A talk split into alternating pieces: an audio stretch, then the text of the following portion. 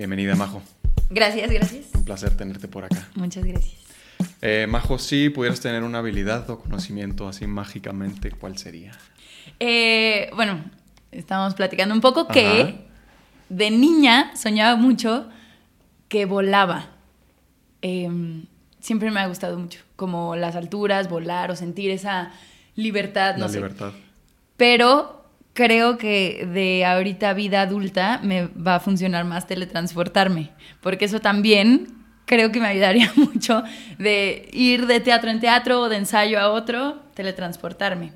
Sobre todo en esta ciudad, ¿no? Tan caótica. de Caótica tráfico y que todo. siento que siempre voy a llegar a todos lados en 10 minutos y Sí. fallo ahí.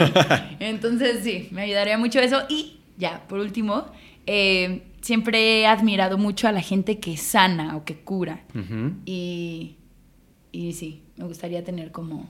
Como de esta manera de- espiritual, ¿no? Como ah, no sé, como, hol- holística. como o, o alguna herida literal. Bueno, eso ya es muy X-Men, pero de que he expuesto y Sí. yo curar, pero sí, como alguna de esas tres me gustaría. Volar ya lo dejé un poco atrás, porque pues nada más sería como diversión o así, Sí. pero teletransportarme tal vez me funcionaría. Sería un- Teletransportarme o, o sanar. Sería- Alguna de esas. Sería muy bueno. ¿Has oído hablar de Pachita? Pachita es una, o fue más bien, fue una curandera mexicana. Yo, yo la escuché por primera vez en el libro de Alejandro Jodorowsky. eh, ahí lo tengo. Ah, ¿cómo se llama? Eh, la danza de la realidad. Ok. Ella era como una curandera, precisamente así. Este, creo que lo único que utilizaba era como un cuchillo viejo, feo ahí, todo malillo. Y con eso, este, pues curaba cáncer y en mil cosas más, ¿no? Platica Alejandro Jodorowsky en su libro de que él le tocó estar presente en ciertas como operaciones, por así llamarlo. Y así la señora, este, con su cuchillo viejo oxidado, abría los cuerpos de las personas, metía su mano, sacaba de que el tumor, el cáncer, lo que fuera, este, que tuvieran las personas y, y las curaba. Así, así de mágico y holístico que, que como suena Nunca había eso. escuchado. Voy a Es buscar. Pachita. Pachita. Ok. Este, la, la Jodorowsky la menciona mucho y este otro señor que se llama... Ay, ahorita te digo, si no, de todos modos aquí se los dejo en la descripción, se me, se me olvidan los nombres, pero bueno, es otro, este creo que sí era mexicano, el, el- no sé, se mete mucho como en esta onda holística también él y así, y habla mucho Me de Pachita. todo eso. Sí, te lo, ahorita te, te digo qué, qué libro era y cómo se llama esta persona, pero bueno, Pachita es esa... Sí, o sea, por ejemplo, holística. eso creo que hay gente que, pues sí, nace con ese don y sé que también hay mucha gente que lo desarrolla, que dice, "Mm, creo que tengo cierta sensibilidad y yo no me he dado ese tiempo, pero Yo sí creo que- admiro mucho eso. Sí, yo creo que sí naces un poco con eso, ¿no? Y un poco con todo. Eso es lo que he estado pensando últimamente. O sea, como, por ejemplo, nosotros, actores, actrices, sí naces un poco ya con, pues con ese deseo de estar, este, interpretando, Sí. de estar frente al público. Y así con todo, con todo mundo, ¿no? Los doctores nacen con esa Sí, sí, sí. sensibilidad. Te puedes ir por ese camino. Yo creo que lo ideal sería seguir como ese camino. O te puedes ir por otro, ¿no? No es como Claro, que... claro, Yo siento que no es como que tengamos el destino y como que naciste con dotes para ser actriz y ya que. te vas Sí, por no, allá. no, no, no. Te puedes ir por otro lado, ¿no? Pero yo creo que sí tienes que nacer con ciertas ahí dotes, habilidades. Como esto, por ejemplo, yo creo que sí naces completamente con el poder de sanar, ¿o no? Sí, no sé. Creo yo. Sí. Yo creo, o sea, y definitivamente pu- puedes nacer ya con él y nunca desarrollarlo, o sí desarrollarlo, ¿verdad? No sé si puedas, como en este tema muy específico, como que si puedas no nacer con esa habilidad y desarrollarla. No Mm, tengo no idea, sé. pero es que yo las personas que conozco que se dedican como a ayudar a gente y como que desde siempre tuvieron esa intuición también, Exacto. como que pues no sé qué estoy haciendo, pero sé que aquí te duele y ¿sabes? Es como ¿y cómo sabes? Pues no sé, solo lo siento. Sí. Y evidentemente ya se ponen a buscar, se preparan y demás, ¿no? Pero sí yo creo que sí ya traes algo de lo de actuación Ajá. por ejemplo, bueno, no sé, mucha gente cree que actores, actrices, artistas ya nacen súper extrovertidos y desde ni y no, para nada. O sea, como me platicabas un poco, ¿no? de, que eres como muy, como más tímido, como más introvertido. Igual, o sea, creo que ahorita ya menos. Pero de niña sí me costaba muchísimo. O sea, de niña no hubieras pensado, ¿esta niña va a ser actriz? No. ¿No? Ok. Pues, o sea, ha sido una constante, ¿eh? O sea, por lo general le pregunto a los actores y actrices que cómo eran de niños, si eran como introvertidos o extrovertidos, bla, bla. Y la, la constante es eso, como que, no, güey, era un niño súper vergonzoso, súper tímido, súper reservado. Sí, sí, sí. Entonces está, está interesante, ¿no? Está pues, interesante. Yo siento que tiene que ver un poco con... O sea, yo siento que llegan como dos tipos de personas a la actuación. Eh, uno, los extrovertidos, ¿no? Que toda su vida han sido sumamente extrovertidos. Sí, que quieren el reflector siempre. Así Exactamente. De que, un micrófono yo. Que toda su vida lo han tenido, ¿no? Entonces que lo quieren seguir teniendo, ¿no? Ahora con una mayor, este, un mayor público y lo que tú quieras, ¿no? Y las otras personas son justo estos, los que eran muy tímidos, muy reservados, muy introvertidos, en donde pues como que todo eso que se, que se contuvieron, que se reservaron toda su vida, de alguna manera lo quieren sacar, ¿no? Entonces, y luego conoces el teatro o la actuación, pues, y, y, es como la... este mundo que haces, ¡Ah! bueno, aquí me siento, aunque es una cosa de exposición, perdón que te, que te frené, aunque, aunque evidentemente te sientes expuesta o expuesto, eh, de alguna manera me siento en un lugar seguro, no sé cómo decirlo. O sea, y, y como hay me estoy muriendo de miedo afuera o de nervio o en el proceso, pero estando ahí no sé de qué me armo, pero siento un poquito más de fuerza y de valor y lo hago, ¿sabes? No sé, es una cosa muy rara. Sí, sí, sí, te entiendo, te entiendo completamente. O sea, como que, pues sí, es este espacio seguro en donde sabes que te vas a poner vulnerable frente a un público sin embargo, hay algo que te permite, pues eso, sentirte seguro, ¿no? Como, ok, o sea, sí me estoy exponiendo, pero pues este es el espacio para exponerme, ¿no? Sí. Y el público y todos estamos dentro de la convención, que estamos haciendo un juego, por así decirlo, ¿no?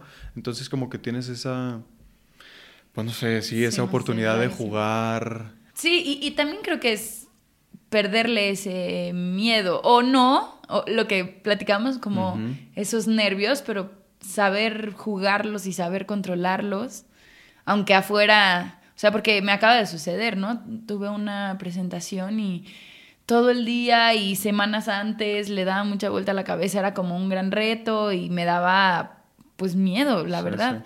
Pero ya en el momento pues lo haces y lo juegas y evidentemente has aprendido cómo, cómo llevar estos nervios o afuera puede que estés berreando, pero adentro, ok, es el momento justo para sentirme vulnerable, para conectar con el público y pues saber qué pasa. Eh, no sé, es, una cosa muy rara. Creo que los que hemos estado ahí entendemos y por, mis papás, por ejemplo, que me veían antes como era de introvertida, es como de, es que como te puedes parar ahí enfrente de tanta gente y pues no sé.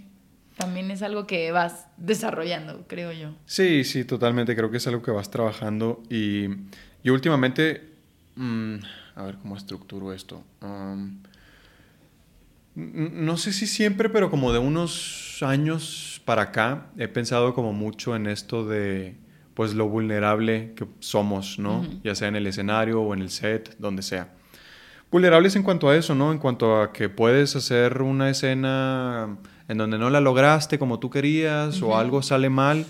Y eso, pues estás, estás en la exposición, ¿no? Si estás en el teatro, pues bueno, eso se va a quedar nada más con el público que estaba ese día. Pero si estás en televisión o cine, es algo que se va a quedar para toda la vida ahí grabado, ¿no? Entonces, como que me, me, causaba mucho conflicto, como de, güey, o sea, de pronto, y, luego también ahora las redes sociales, subiendo contenido y todo esto, digo, esto ya dependerá de, de cada quien el contenido que suba, ¿no? Pero como que ayudan también a que estés subiendo contenido y que digas, esto se va a quedar ahí para toda la vida. digo, tienes la oportunidad de borrarlo, ¿no? Pero digamos que más en cine y televisión como esto de, de, güey, pues de verdad, o sea, qué, qué, qué vulnerables somos al, al quedarnos expuestos, ¿no? Sí, y mira, algo que me fascina del teatro justo es eso, que no se repite que es como vayas en ese momento, el público que haya tocado, eh, pues sí, cosas que suceden y aunque es el mismo texto, aunque es el mismo marcaje, pues evidentemente venimos distintos, ¿no? Cada día. Pero apenas tuve una oportunidad en, bueno, había hecho como ciertas cosillas en tele, como algunos capítulos o bits muy pequeños, y ahora estuve en una, en una serie que va a salir apenas finales de año o principios del otro, no sé, eh, que se llama La Lola, que va para VIX Plus. Y, y, mi personaje estuvo en la mayoría de los capítulos. Y evidentemente había, em, pues se hicieron varias tomas, al final no sabes cuál vayan a agarrar por la edición de, no, es que volteaste antes acá y esta quedaba más si la juntaban con lo que sea. Y me da pavor eso. O sea, sí, sí pienso mucho en eso de qué nervio uno verme y dos decir, híjole, había otra toma que estaba mejor, ya sabes, como ese, también ese perfeccionismo y, aprender a soltarlo. A mí antes, si estaba en una función y me equivocaba o algo no salía, me, me frustraba demasiado y me costaba muchísimo soltarlo. Pero me daba cuenta que entonces durante toda la función dejaba de estar concentrada por mm. estar pensando en el error que hice y entonces así cual dominó, ¿no? Así efecto dominó de... Y entonces me equivocaba o, me volvía a trabar en esto otro y era de ya, mm, tienes que soltarlo. O sea, y con esto que se queda ya grabado o que pues apenas voy a entrar en eso. apenas me voy a ver, a ver qué tal. A ver qué tal sale. No, o sea, sí, sí, es, es como justo eso que dices, el, aprender a soltar es como bien indispensable. Y, lo complicado de esto es que muchas veces justo no depende de, uno, como, como, dices tú, o sea, quizá hiciste una o dos tomas sensacionales, y al final escogen la que no estaba buena, ¿no? A mí, yo, yo me, así tengo súper grabado, estoy como bien traumado con una escena que hice de un capítulo unitario, en donde la escena era que hace cuenta, no sé, yo estaba como en la cocina hablando con alguien y tenía que entrar eh, alguien a la cocina, ¿no? Entonces, no sé, yo dije mi último texto de que sí y, y estaba muy rico el desayuno.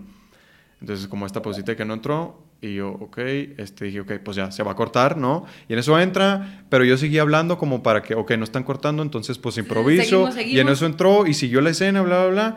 Y volvimos a hacer otra toma y dejaron esa al final. O sea, literal, salió en la tele así la pausota de que, oye, sí, muy rico el desayuno. Nadie entra, nadie eh, sale. Bueno, ¿y tú cómo has estado? Y yo, ¿Cómo? O sea, ¿cómo dejas eso, Ay, no? entiendo eso, no entiendo esas... Sí, claro. Pero bueno, a lo que iba con todo esto es que eh, ahora con... No me acuerdo que... Pues ya como ciertas conversaciones aquí del podcast y todo esto, como que me he dado cuenta que... O sea, me bajé yo solito los humos como de decir, güey, o sea, ok, Simón, aquí en la actuación tenemos este... Nuestro, nuestro punto vulnerable es que quedamos expuestos ante el público, ¿no? Pero no está tan mal. O sea, si lo comparamos con los policías, los militares o gente que se dedique como a, eso, a salvaguardar, ¿no? Pues sales todos los días a exponerte, a exponer tu vida, ¿no? De cierta manera. Eh, los doctores se exponen a perder una vida, ¿no? Entre sus manos al estar operando un cerebro, un corazón, lo que sea. Y así te puedes ir con varias este, profesiones que dices, güey, eh, o sea, la vulnerabilidad ahí sí está grave. Nosotros, eh, ya está, ¿no? Tuviste una mala escena. Justo cuando me he sentido así que voy a estrenar algo y que me siento de para nosotros evidentemente es lo más importante, porque es nuestra pasión y es nuestro trabajo y es lo que sabemos hacer. Y obviamente queremos que salga bien. Claro. Entonces, le ponemos todo y lloramos y nos frustramos porque entonces no está saliendo y bla. Y alguna vez, ¿no? Tuve esta plática como de, no pasa nada, solo estamos haciendo teatro, ¿sabes? Y que es un poco triste o no, de que, pues sí, solo es teatro, solo es una obra, solo es una escena, solo es o sea, no pasa nada, ¿no? Si no sale como tal. Te lo estoy diciendo para yo también escucharme, ¿eh? No creas que ya lo tengo todo perfectamente trabajado. Pero, pues sí, a veces eso de... Y si tuviste una mala función que me ha sucedido muchas veces y que llego frustrada a mi casa, como decir, no salió como yo quería, o el público lo sentí raro, no sé cómo fue que sucedió, y, y no pasa nada no se te acaba la carrera, no nadie se murió, el mundo sigue girando y no pasa nada. Y evidentemente puede que llores, puede que te frustres, ya te abrazas de tus gatitos y al otro día es un nuevo día y es una nueva función o nuevas escenas u otros llamados, ¿no? Pero sí entiendo eso. O sea, como que no estamos, alguna vez me dijeron, no estás haciendo una operación a corazón, a corazón abierto, ¿no? Y sí, sí, tal vez no es tan grave, pero para nosotros es, es un poquito la muerte, decir, es que no llegué a donde quería llegar o no. Y bueno, ahí es un tema justo de soltar, de dejarlo pasar y de dejar vulnerarte y, saber que hay muchas cosas alrededor, que el público, que si había ruido, que en las cámaras, eh, que ahí ya es la cuarta toma y entonces ya no sale tan auténtica como pudo haber salido la primera. No sé, son en mil cosas que...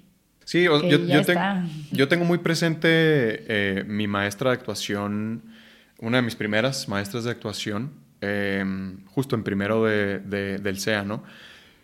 Que ella era como justo súper apasionada y, este, el teatro es lo más importante que hay en nuestras vidas. Entonces tengo como muy presente algo que nos decía justo de, o sea, esto es tan importante para nosotros como, no me acuerdo cuál era el ejemplo que ponía, pero digamos, esto es como tan importante como, como tener una operación a corazón abierto, ¿no?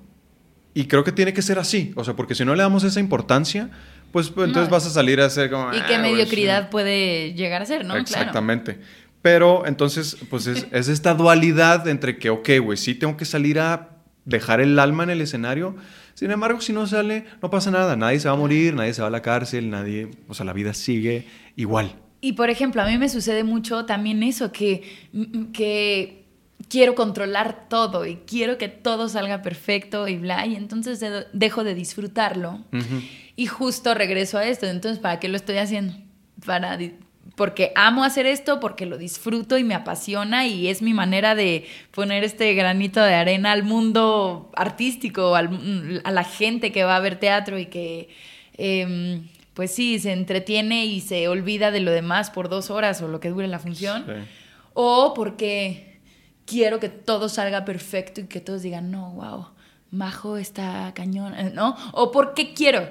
O sea, como que muchas veces eso me sucede y evidentemente muchas veces el ego me traiciona y entonces me la estoy pasando mal porque no, es una cosa muy rara. Y justo eso es, diviértete, amas esto, ¿no? Amas hacer esto. Entonces, no lo estás disfrutando. Eh, y sí, te lo, te lo comparto porque sí, justo me acaba de suceder que tuve una presentación y era en un espacio nuevo con gente que no sabía, ¿no? Y, y, y, tal vez no lo disfruté como debía haberlo disfrutado. Y después digo, qué tonta, no fue tan grave. Y solo lloré mucho antes. Y en el momento, ya, es lo que es y hay cosas que no puedes eh, controlar y que también está bien. ¿No? Entonces, bueno, es una cosa... Sí, es Tal vez no es tan grave y no tienes la, vida de alguien más en tus manos como una operación a corazón abierto, pero sí es lo más importante para nosotros y justo eso. No caer en esta mediocridad, pero también no dejar de disfrutarlo. Es una cosa muy... Sí, es una dualidad ahí bien es una extraña. Cosa muy complicada. Porque, porque justo aquí, aquí lo decimos como bien, bien, bien fácil, ¿no? Y digo, creo que medio estabas diciendo esto como de o sea, a mí también todavía me pasa, ¿no? De pronto tengo una escena eh, que yo sentí que no llegué para nada, ¿no? Y que salgo diciendo, güey, no, o sea, la actuación no es para mí, ¿qué estoy haciendo aquí? Y es como, güey, ya está, fue una escena del día, no pasa nada, o sea, tú lo sentiste así, pero quizá si se quedó es porque el director le gustó, ¿no? Y vio algo y sí se logró la escena, entonces ya está, como no te flageles tanto. Pero en ese momento, pues sí es como, ah, porque pues es lo mismo, ¿no? Es parte de esta, de no ser mediocre y decir, eh, pues ya se le ve como está eh, X. Ajá, justo. Entonces es como encontrar ese balance entre decir, ok, no, no me salió tan bien, ¿qué fue lo que no salió bien? Esto, ok, ya lo tengo anotado, lo mejoraré para la siguiente. Eh, a lo que sigue, ¿no? Venga, todo bien. Como no dejarlo pasar así en, eh, con una, pues no sé, banalidad quizá ahí de X, una frivolidad. Pero tampoco darle la, no flagelarte como si... Sí, ya, bueno, ya pasó. ¿Puedes cambiar algo? No, entonces... A lo que sigue, ¿no? Enfócate en la escena que viene o en lo que sea que sigue. Y ya, y aprende de eso. Tal vez estaba muy nerviosa y entonces corrí y como que no dejé darle tiempo a esto y no llegué a donde quería llegar, a lo que sea. Entonces, ya sé que cuando me vuelva a pasar, respiro un poco más y le doy más oportunidad a que sucedan las cosas. No sé, o sea, como que aprender de eso, no nos queda de otra. A soltar, esa es la palabra, ¿no? Sí, es complicado. Justo. Oye, Majo, ¿dónde naciste? En la Ciudad de México, Chilanga. Chilanga 100%. 100%. Oye, ya me platicaste un poco entonces que de niña eras como muy introvertida y así. Sí. ¿Y cómo empieza tu aventura en el arte? Eh, pues, mira, vengo de una familia que no se dedican a la artisteada o que ahorita apenas unos tíos están diciendo de que, ¿qué? O sea, por ejemplo, tengo un tío, es el hermano mayor de mi mamá y entró a La Voz Senior, ya sabes, y a partir de ahí dice, sí, claro que quiero dedicarme a esto, ¿sabes? Pero bueno, o sea, hay una vena artística en mi familia, pero con estos tabús de no te puedes dedicar a esto, o, o que antes no había tanta información o no sabían con quién se tenían que preparar o qué. Y entonces, hermanos de mi mamá, por ejemplo, son tres hermanas y un hermano, y todos tienen muy buena voz, sabían cantar. Mi tía alguna, hizo algunos jingles, mi tío también, como demás chavos, pero nunca se dedicaron como tal a eso. Mi tía cantó con mariachi, ahora canta en la iglesia, ¿sabes? Pero como que ahí lo tenían, pero nunca se dedicaron a... Mi hermana y yo decimos que somos las ovejas artistas de la familia, ah. porque nosotras sí empezamos, em, pues yo sabía que me gustaba cantar, pero me daba mucha pena. Mm. Estuve en el coro de la primaria, pero pues cantaba con las demás niñas, ¿sabes? No sola. Cuando me mm. tocaba sola era la muerte chiquita, o sea, madre mía. Y en secundaria empecé a tomar clases eh, particulares de canto. Y era en una escuela de artes escénicas, que en ese entonces se llamaba Tercera Llamada, y había clases de actuación, de danza, y estaba el taller de teatro musical amateur. Y ahí fue donde empecé. Y justo eso, que dices, como llegamos a este mm, lugar en donde conocemos este mundo y algo que siempre me ha gustado, que saqué de eh, el último teatro del mundo, que me fascinaba como lo decían, que era cuando conoces a, estos otros bichos raros. Mm. Y entonces dices, ah, creo que pertenezco aquí o me gusta estar aquí o estamos todos bien locos, de cierta manera. Y le entramos a este juego. Entonces fue así. Todavía me daba mucho nervio. La primera vez que pisé un escenario fue terrible. Eh, cuando me tocaba cantar ciertas cosas, así en un festival de Navidad o lo que fuera, era horrible. Horrible de vomitar, de nervio de que se me iba el aire, se cortaba la voz, se me olvidaban las cosas, mal, mal. Y ahí estuve, en tercera llamada estuve desde los 11 años a los 14 más o menos, mientras lo juntaba con la secundaria y así. Y después entré a Arte Estudio, que Arte Estudio sigue actualmente acá en, en, la Ciudad de México. Y eh, pues ahí estuve como de los 15 a los 18 más o menos, así súper metida en mis clases y clases extracurriculares eran, y mientras lo alternaba con la secundaria y con la prepa. ¿En arte estudio que er, era solamente actuación o solamente...? No, arte estudio igual es de artes escénicas, muy enfocado a teatro musical ah, también. Eh, y sí, o sea, me fascinaba, iba a mis clases de la secundaria, de la prepa, y, y en las tardes iba a mis clases en arte estudio y los fines de semana había ensayos para las obras de teatro musical amateur. Mm. Y entonces así me la viví de los 11 a los 18. ¿Estas obras amateur que las montaban ahí en Arte Estudio? Ajá, y las presentábamos de, en el Teatro Shola, en el San Jerónimo, en, así, y teníamos cuatro funciones, ocho funciones, doce cuando se podía, ya sabes, ¿no? Mm. Y alternábamos mucho, éramos... Eh, pues muchos alumnos y alumnas que eran tres para el tal personaje o cuatro para tal, entonces ya sabes que te tocaba hacer de todo, ¿no? Hacías ensamble, pero también cubrías este personaje y también te tocaba este otro, entonces como que desde ahí me entrené mucho a eso, a, em, llegas a lo profesional y cuando te toca hacer swing o te toca hacer cover o te toca alternar, está padrísimo porque ya desde la escuela pues habías hecho como varios tracks en una misma obra y y también es una cosa que desarrollas en tu cabeza, ¿no? Sí. Pero pues así empecé, o sea, como que yo lo, tomaba como clases extracurriculares y porque me gustaba, pero sí estaba mucho este tabú de es imposible dedicarme a esto. O sea, nunca lo hice pensando en que me iba a dedicar. Ah, o sea, no sabía. Y fue poco a poco en donde dije, es que sí me gusta mucho esto, o sea, no me veo haciendo otra cosa. Empecé dos semestres de animación y arte digital. tuve la fortuna de poder estudiar en el TEC. Estudié la prepa en el TEC y había muchas cosas de difusión cultural en donde yo estaba metida en todo. Y cuando pasé a la carrera, pues ya sabes, muchos van a comunicaciones o ciencias de la comunicación y bla. Y yo no me veía mucho ahí. Me metí a animación y arte digital porque también en algún curso de verano, ya sabes, hice como dibujo y así, pero no crees que era la mejor. no sé, pues me metí a animación y arte digital. No sé si como una cosa más de darle vida al personaje más que la programación y todo eso, o sea, porque programación y física reprobé. Eh, pero justo eso, y, y poco a poco fue que dije, a ver, amo más estar en difusión cultural, amo más leer mis libretos y estudiarlos y aprendérmelos que hacer planas de esto, y ¿no? Entonces fue ahí justo el, pues el momento como en donde dije, a ver qué quiero, y hablé con mi papá, que era el que me pagaba la carrera. Y en ese entonces vinieron las audiciones de Qué Plantón, en el 2009, que fue mi primera obra musical profesional.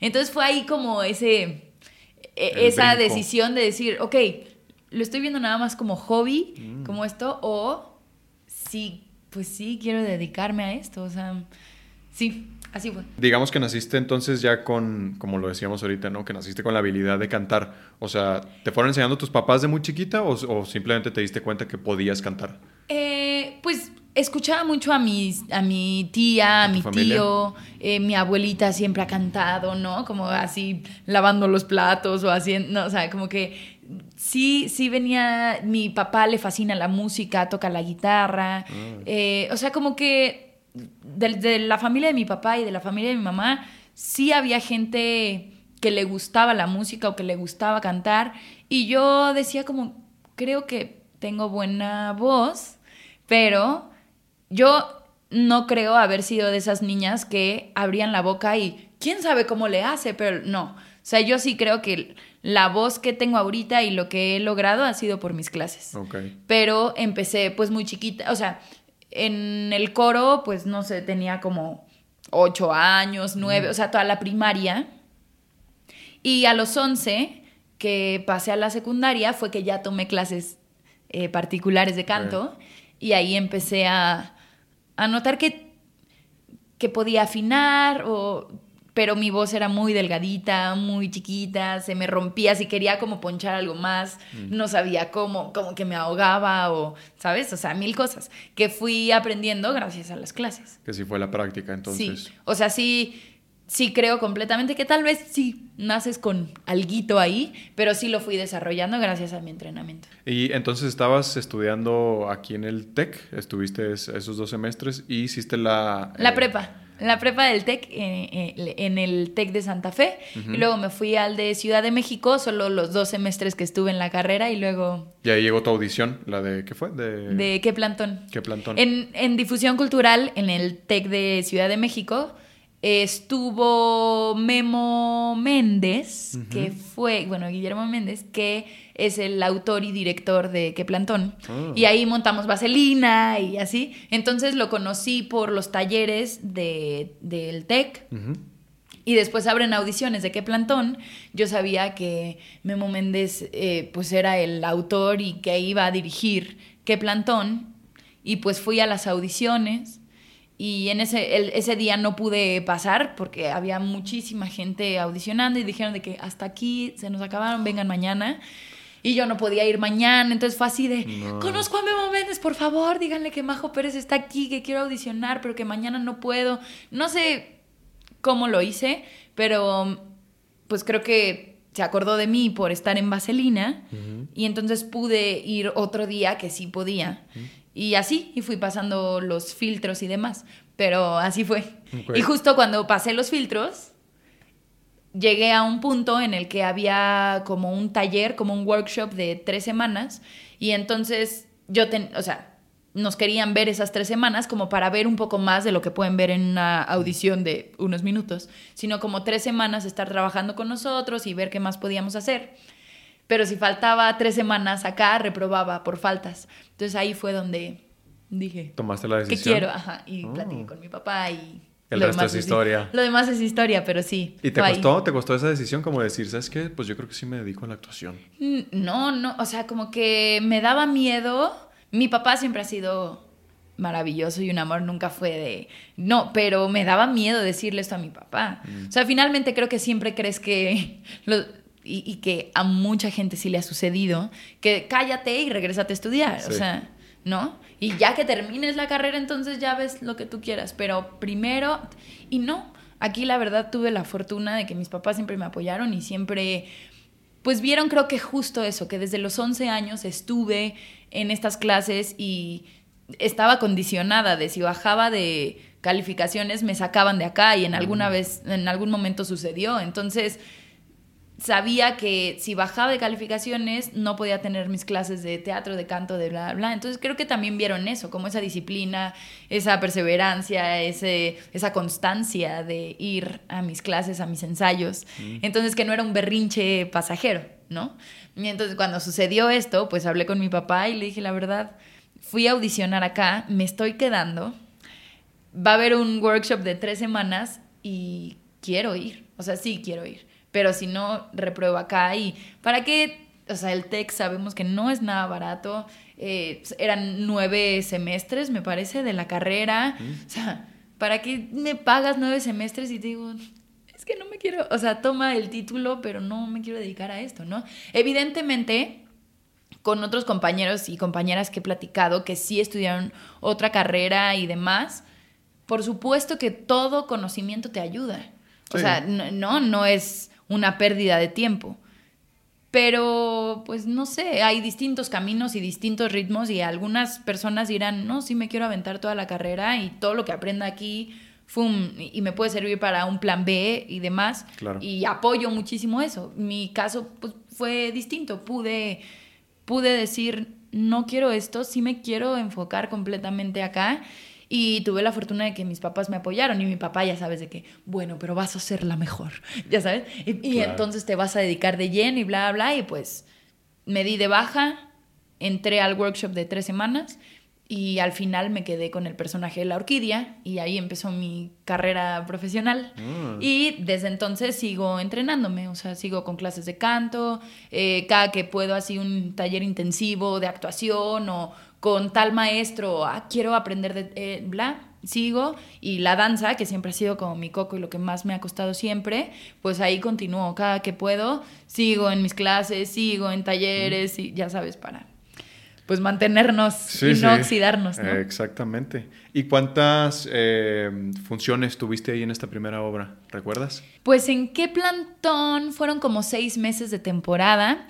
ah, y dábamos de jueves a domingo. Ajá. Ah, fue larga. Y, tuve la fortuna de tener la titularidad de este personaje que fue la orquídea.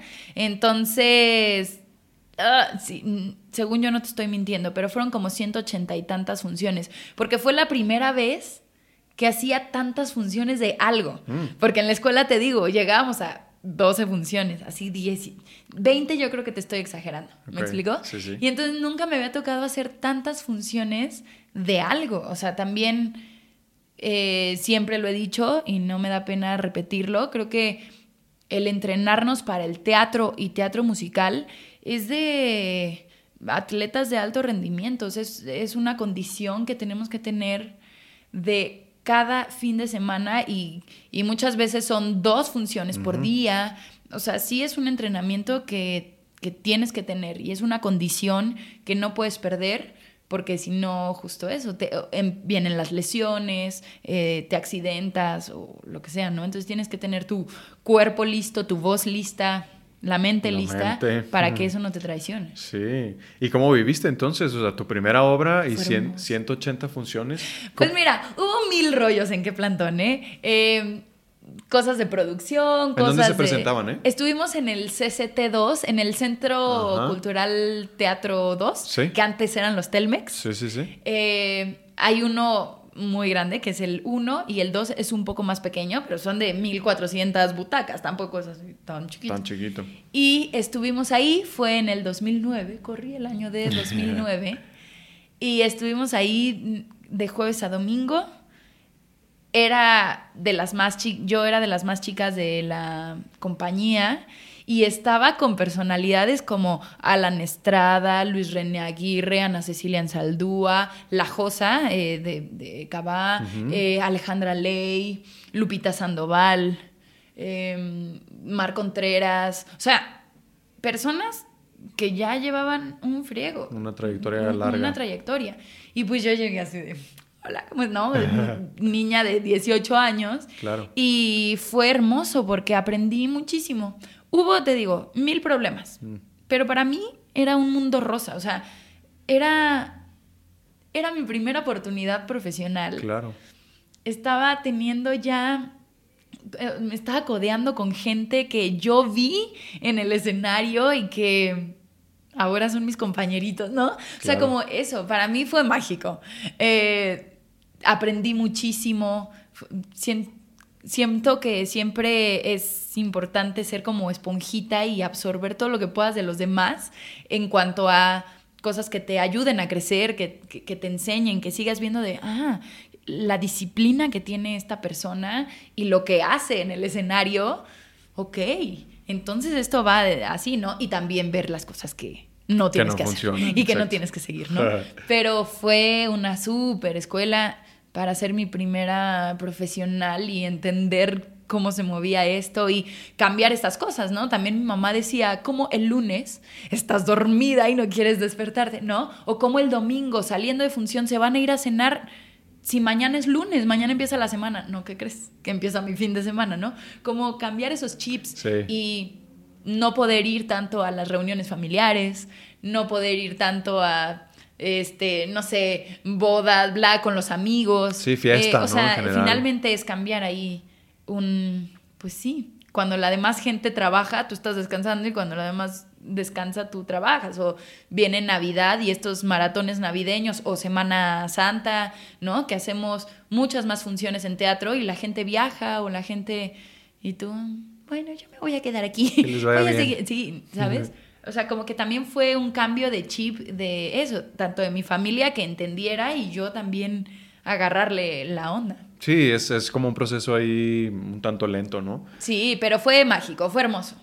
Eh, terminamos esas, esos seis meses y, listo, vinieron mil cosas más a partir de ahí.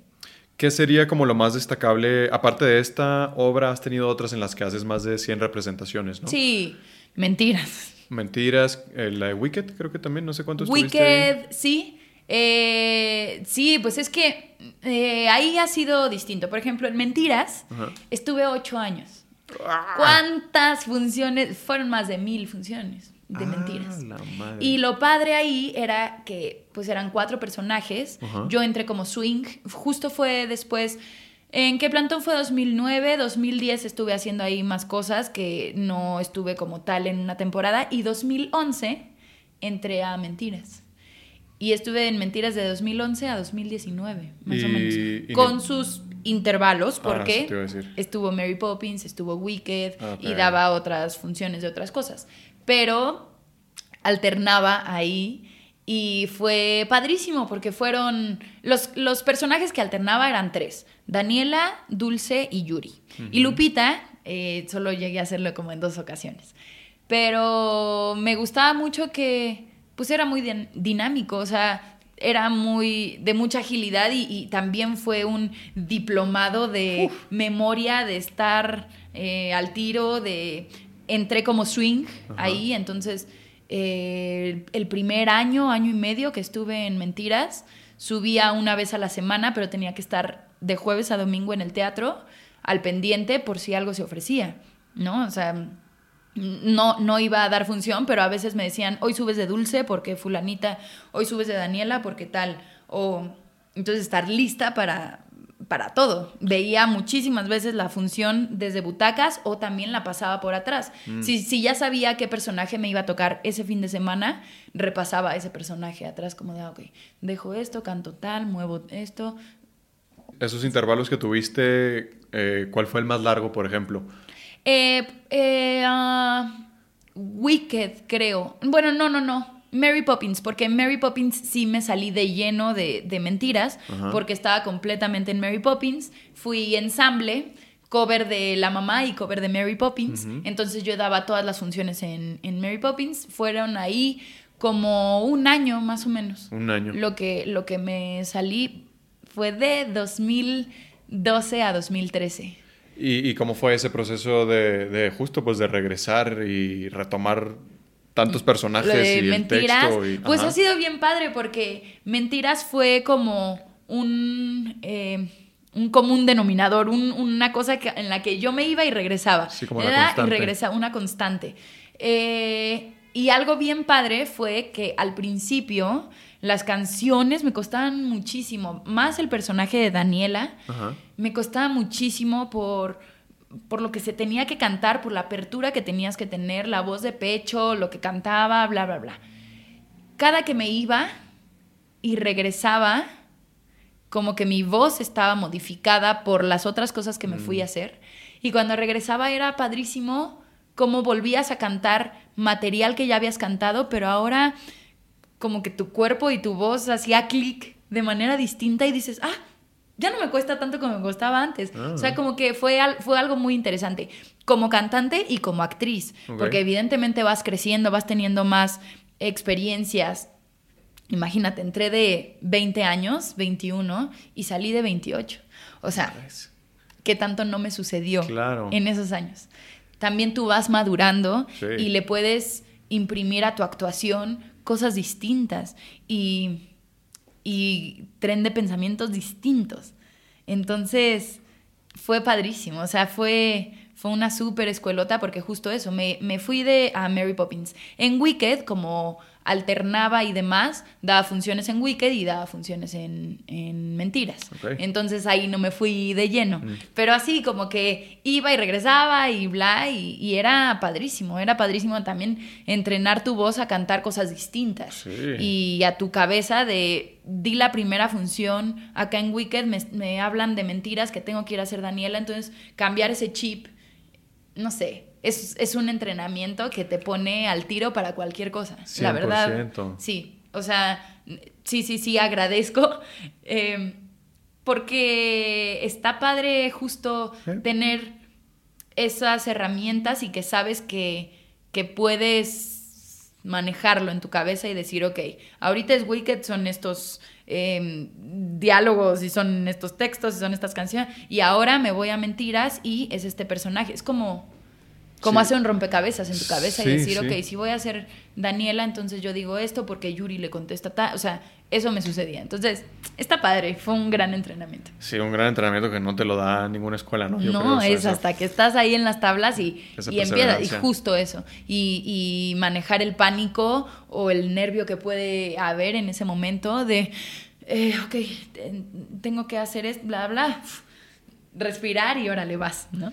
¿Qué dirías que es lo más destacable de... Yo pienso que eh, ya después, o sea, más de 50 representaciones ya es bastante, ¿no? Yo digo, yo lo máximo que he tenido han sido como justo 15, 20, algo así. Sí. Yo siento que ya más de 50 es, uy, 8 años, pues ni se diga, ¿no? ¿Qué sería lo más destacable, pues de eso, de tener la oportunidad de hacer muchas representaciones? ¿Qué es lo que más cambia, lo que más notas, lo que más disfrutas, quizá? Creo que, pues justo, el oficio del actor y la actriz es eh, buscar siempre la manera de refrescarse, de, de no volverlo algo monótono, de, de no que sea algo ya mecánico y, que hay momentos en donde sucede, o sea, finalmente también caemos en esos vicios, Ah. pero es algo de nosotros estar buscando y buscando esa frescura porque pues finalmente el público va porque quiere disfrutar, porque quiere gozar, porque le están contando una historia por primera vez y, y ellos no tienen la culpa de si tú vienes cansada o no, ¿no? Claro. Y si ya es tu función número 100 y puta que no, o sea, al contrario. Y creo que ahí viene un poco el oficio y un poco ese ese amor y esa pasión por lo que hacemos, porque la gente que que diga, "Ta, ya, qué flojera, otra vez vamos a hacer lo mismo. entonces ya no estés aquí, ¿no? O sea, como que sí es una cosa que de amor, de pasión y de oficio, em, creo yo. Y algo que rescato mucho es eso, que algo que, que, me encanta es que amo mi trabajo. Entonces me apasiona mucho. Y sí, habrá momentos en los que estás cansada porque obviamente no eres un robot y te cansas, ¿no? Y en la sexta función de, de la semana o quinta función de la semana ya sientes todo el peso de ese fin y demás, pero eh, por eso está en nosotros pues cuidarnos, descansar, eh, hacer los rituales que cada quien tenga que hacer para volver a activarse y siguiente función, ¿no? Entonces, sí, algo, me fascina eso y, y eso me, me, pasa muchas veces, como que en el día hago como, madre mía, ¿cómo lo voy a hacer? Y finalmente se logra y finalmente va a sonar muy cursi tal vez, pero es esa magia que se crea y esa energía también del público que, y de tus compañeros y compañeras también, ¿no? Y, que, te hace subirte otra vez y dar la función. Y no sé, a mí me fascina. O sea, como que evidentemente he estado en... Y, bueno, he tenido la fortuna de solo estar en uno que otro proyecto que hago, híjole, ya. O sea, la verdad... Como de ya creer no que se acabe. No me motiva tanto, no mm, me... o ya siento que sí, estoy haciéndolo porque quiero mucho a mis compañeros, bla, pero en sí el personaje, ¿no? No me ha sucedido en muchas cosas. La verdad te digo que he tenido como la fortuna de, de que llego y amo contar la historia que voy a contar o me reta tal cosa o no sé. sí, pero indiscutiblemente, pues de pronto llega ahí algún proyectillo que dices, ah, ok, sí, o sea, como que ya lo vamos a hacer porque también hay, hay cosas que ya, bueno, por el por el trabajo, por la lana, por la chamba, sí, muchas veces también caes en eso, o sea. Y pues nada, lo haces lo mejor que puedes, tampoco es como que, qué hueva y lo voy a dar así, no, no, no. Y creo que, o al menos a mí, soy muy perfeccionista en mi trabajo, en la vida, ah, mm. pero en mi trabajo sí, y muchas veces exageraba en ciertos puntos, he tratado de tranquilizarme, aunque a veces no lo logro, pero nunca puedo dar menos, o sea, como que me da pena dar menos, ¿sabes? Como que el público vino y... Sí, esto es lo que hablábamos, ¿no? Ese compromiso y esa devoción por hacerlo como si tuvieras en sí, sí, una operación. Estoy aquí, lo voy a hacer lo mejor que pueda. Claro. No, no porque esté cansada o porque hoy esta parte no me encanta tanto o lo que sea, de todas formas, trato de hacerlo lo mejor. Sí, sí, de acuerdo. Oye, platícame un poquito de cómo es el medio del teatro en general. Eh, tengo entendido que no se usan como muchos managers, eh, cómo consigues los castings, cómo es un poco ese, ese medio, que es un tanto distinto. Yo siento que eh, o sea, hay un nicho de teatro, hay un nicho de televisión y un nicho de, de cine, ¿no? Por supuesto, hay gente que trabaja en todas y lo que tú quieras, pero sí está como muy, muy agrupado, ¿no? Cada uno. ¿Cómo, cómo sería el, de, el del teatro? Siento que cada vez eh, se va mezclando un poco más todo eso. O sea, como que antes sí era muy seccionado. En el mismo teatro estaban los de teatro serio y los de teatro musical, ¿sabes? Mm. Como de era teatro comercial y teatro de texto, el que sí estudió, ¿me explico? Eh, y ahorita creo que últimamente ya por fin se va haciendo homogéneo y se va entendiendo que finalmente son artes y es teatro y demás, ¿no? En la tele y en el cine, bueno, en el cine no he tenido la fortuna de, de trabajar, que sí me fascinaría, pero en tele eh, te digo que apenas tuve como esta este primer acercamiento. Ya había hecho ciertas cosillas, pero yo que me buscaban o que pasaba esto y e iba a ser uno o dos beats, un personajillo que salía seis capítulos, pero no. Pero ahora sí conseguí a un manager para, para lo de la serie. Pero pues sí, llevo años en teatro ¿Que te has manejado tú sola? Donde yo me he manejado sola, en donde obviamente tu, tu trabajo pues empieza a sonar o así, te mm. empiezan a conocer más personas y te invitan a la audición o empiezas a ser un poco más conocida. Pero siempre me he movido yo y he negociado yo y he visto yo, ¿sabes? Mm. Y justo eso, como que ojalá siga cambiando y ojalá crezca porque muchas veces se veía mal o se ve como diva o así que tú tengas manager en teatro, por ejemplo, Mm. ¿no? Y sé que a los productores tampoco les fascina Claro. que el manager vaya, porque justo ah, platicábamos un poco en cuanto a la negociación, ¿no? Sí, pues el manager sí va a saber cómo... El manager va a pelear empujar. por todo, o sea, para, para sacar una buena lana para ti, para que ganes lo que deberías de ganar, bla. O sea, el teatro no siempre es tan bien pagado, o la mayoría de las veces, Mm. ¿no? Eh, creo que es una fortuna si caes en alguna compañía en donde te paguen muy, muy bien, porque tampoco hay tanto, o sea, por ejemplo, ahora que está el estímulo fiscal, muchas obras ganan de- el EFI y demás, pero pues tampoco es el sueldote, ¿me explico? Eh, pero bueno, hay, hay algunas, eh, algunos proyectos en donde te va mejor y en donde ganas mucho más y en otros en donde sí dices, es que no me sale ni para la gas, espérame, ¿no? ¿Cómo? Claro. Y, y entiendo que hay muchas otras producciones que son independientes y que también entre todos están viendo y pues ahí te acoplas. Claro. Entonces, hay, de- hay de todo. Pero. ¿Es nuevo el EFI Teatro? Perdón. El EFI. O sea, relativamente nuevo o si tiene mucho. No sé cuántos años lleve, pero. Te fallo ahí con esa información. No sé cuántos años lleve. Es que eh, al- lo Pero mencionaste no como de manera me- medio... No es tan nuevo, o sea, no de que este año o hace dos, no, ya lleva más Ya lleva años. un rato. Pero. Y sí, gracias al estímulo fiscal es que varias producciones han podido Claro. hacerse, ¿no?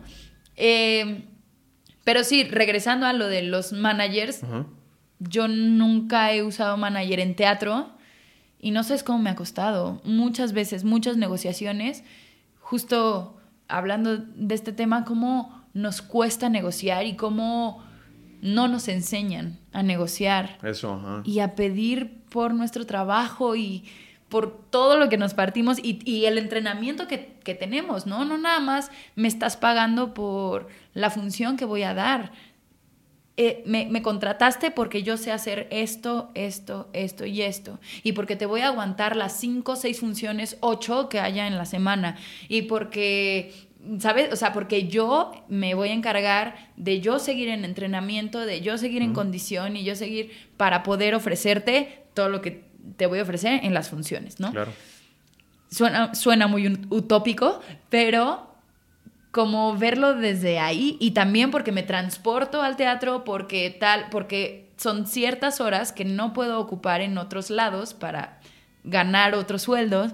Entonces son como muchas cosas que no nos enseñan a negociar y te lo digo porque a mí me ha costado muchísimo y antes me daba mucha pena, mucha pena decir, oye, es que me estás pagando X pesos es que no me, o sea, como que también tengo que pagar una renta y tengo que pagar, eh, ¿no? Tengo que vivir, ¿no? Entonces, bueno, es un rollo.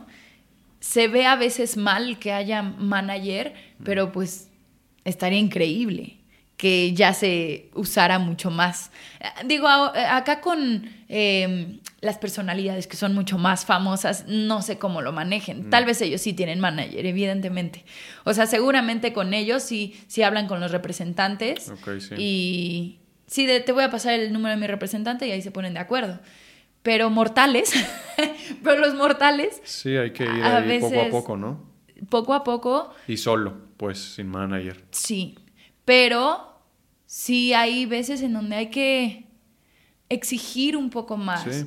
O no pelearnos ni, ni que se vaya así la diva, porque no. Claro. Pero sí exigir que nuestro trabajo vale y que nuestro entrenamiento no es cualquier cosa. Em, en fin, pero sí he sabido de muchos proyectos también que pagan súper poco y que la gente lo acepta porque entiendo que es chamba, pero es, es esta igual, es esta eh, discusión en la que entramos de, pues es que no deberías de aceptarlo, porque si lo sigues aceptando, entonces va a haber todavía trabajos en donde nos sigan pagando así. Pero si no los aceptas, entonces Alguien más de lo va aceptar. vivo, alguien más lo va a aceptar porque es de qué vivo. Ajá. Y necesito chamba y pues lo voy a aceptar aunque me paguen dos pesos. Sí. Ah, es un rollo ahí también, pero pues es cosa de nosotros ir poco a poco pues moviendo eso y, y hacerles entender a las producciones que lo que hacemos vale No muchísimo cosa, claro. e invertimos muchísimo tiempo, eh, dinero, entrenamiento, ¿no? Todo, Entonces, es una cosa ahí muy difícil. Sí. Oye, Majo, para ir eh, cerrando, ¿alguna película, libro, obra que nos recomiendes? Bueno, aparte de la tuya, estás en...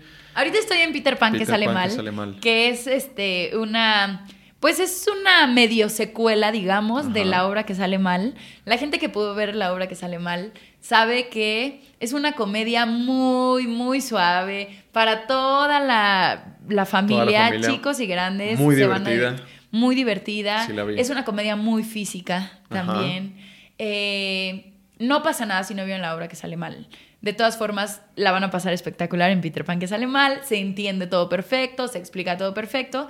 En cortito es una agrupación de actores amateur, la agrupación dramática de la Universidad Tecnológica de Tlalpan, que por fin juntan los fondos para presentar su obra. Esto, eh, en la obra que sale mal, presentaban un thriller, digamos, de asesinato en la mansión Haversham, que era como de estas detectives, Agatha Christie y así, Sí. de encontrar quién era el culpable, y todo le sale mal. Después de unos meses, la agrupación decide que, ok, podemos ir de nuevo, ahora tenemos más dinero porque Max, uno de los integrantes de la agrupación, su tío, pone dinero para la producción. Entonces, en Peter Pan hay giratorio, hay vuelos, hay muchos cambios de vestuario y demás, ¿no? Pero pues a esta agrupación les vuelve a salir un poco mal todo el rollo. Eh, ¿Y y están- es muy divertida. ¿Están en el mismo teatro? Estamos en el mismo teatro que hicimos, porque hicimos varias temporadas en muchos teatros, pero la última que hicimos fue en el Foro Cultural Chapultepec y ahí seguimos, en Peter Pan que sale mal, Foro Cultural Chapultepec, estamos de viernes a domingo, viernes ocho y media, sábados cinco y ocho y media y domingos una y media y cinco. Y pues es para toda la familia, o sea, de verdad se lo van a pasar muy bien. Hay vuelos, hay giratorio, hay pirotecnia, hay cosas que salen muy mal y creo que la gente se divierte mucho de ver a estos personajes en aprietos. Eh, y ya, bueno, ahí estoy. Eh, obras que ¿O película o un libro? Algo de lo ahorita- que hayas visto últimamente. Ahorita lo que más trato de ver cuando no estoy dando funciones es ir al teatro. Me fascina. Acabo de ver Violencia, que está en el Julio Castillo, que está espectacular. O sea, tú escuchas Violencia y dices, es un dramón acá. Que sí un poco, pero con unos tonos de comedia que dices, ¿por qué me estoy riendo de esto? Pero evidentemente porque me identifico en muchas cosas. Eh, está espectacular. Vayan al Julio Castillo a ver Violencia. Y acabo de ver Sweeney Todd también, Ah, que... qué joya, me ¿no? Sí la voló vi. la cabeza. Hay actores y actrices espectaculares. Tengo la fortuna de conocer a muchos de ellos. Y Miguel Septién creo que se ha convertido en un director top. O sea, las Sí. cosas que yo le he visto han sido espectaculares. He visto Nación Primordial, Urinetown y ahora em, Sweeney Todd. Sweeney Todd. Tal vez he visto más de Miguel Septién, pero bueno, estos tres han sido espectaculares y sí, Sweeney Todd no fue la excepción. Así que Sí, está muy buena. ese está en el Teatro Milán. Igual creo que de viernes a domingo también. Creo que sí. O jueves a domingo. Viernes a domingo.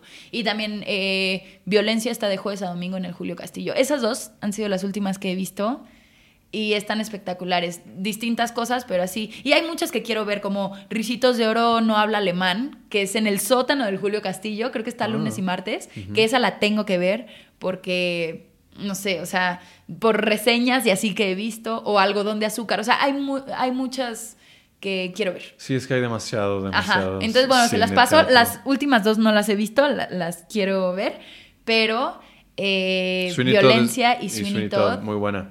Para Sweeney Todd, va- eh, váyanse preparados porque dura como tres horas casi, ¿no? O sea, Dos horas cuarenta, es sí. muy larga. Sí, y además, bueno, es música de Sondheim y es pesada, pero está, Pero vale la pena. está muy, muy chingona. Sí, sí, totalmente de acuerdo. Eh, ¿Cuál es tu ideal o tu meta? Mi ideal y mi meta. Ay. em, tengo muchas ganas. eh, en cuanto a metas, no, no tengo una sola. Me fascinaría hacer cine también. Como ahora que ya me expandí un poco al rollo de la tele, me fascinaría hacer cine.